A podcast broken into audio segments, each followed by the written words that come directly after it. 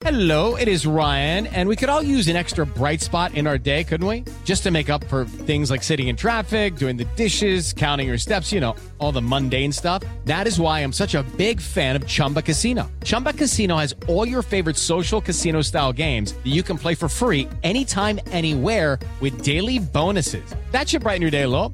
Actually, a lot. So sign up now at chumbacasino.com. That's chumbacasino.com. No purchase necessary. BGW. Void were prohibited by law. See terms and conditions. 18 plus. Martes 8 de noviembre, yo soy Alejandro Villalbazo y esta es la información que sirve. El gobierno de la Ciudad de México lo señala con toda claridad. La Fiscalía de Morelos encubrió al feminicida de Ariadna Fernanda y lo destaca. Son por los nexos entre el fiscal Uriel Carmona y el principal sospechoso Rautel, Joana Flores. La jefa de gobierno Claudia Sheinbaum se fue con todo contra el fiscal de Morelos, Uriel Carmona. Lo acusa de ocultar el feminicidio de Ariadna Fernanda por tener presuntos vínculos con Rautel N, el sujeto que estuvo con ella antes de ser asesinada. Como prueba, la mandataria local mostró un video donde este sujeto aparece cargando el cuerpo sin vida de la joven, a quien abandonó en la carretera a Morelos.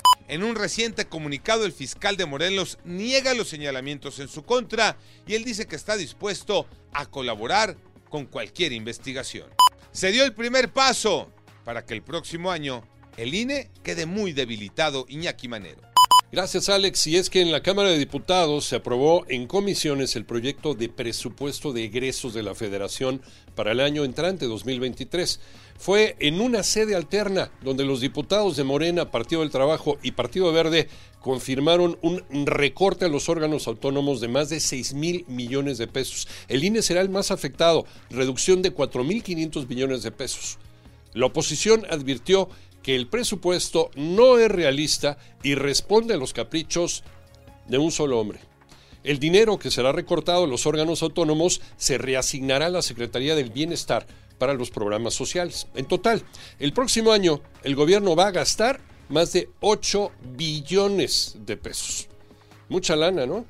Solo los ingenuos creían que el Tecatito podría llegar al Mundial. Lástima por él, pero eso no va a ser Tocayo Cervantes.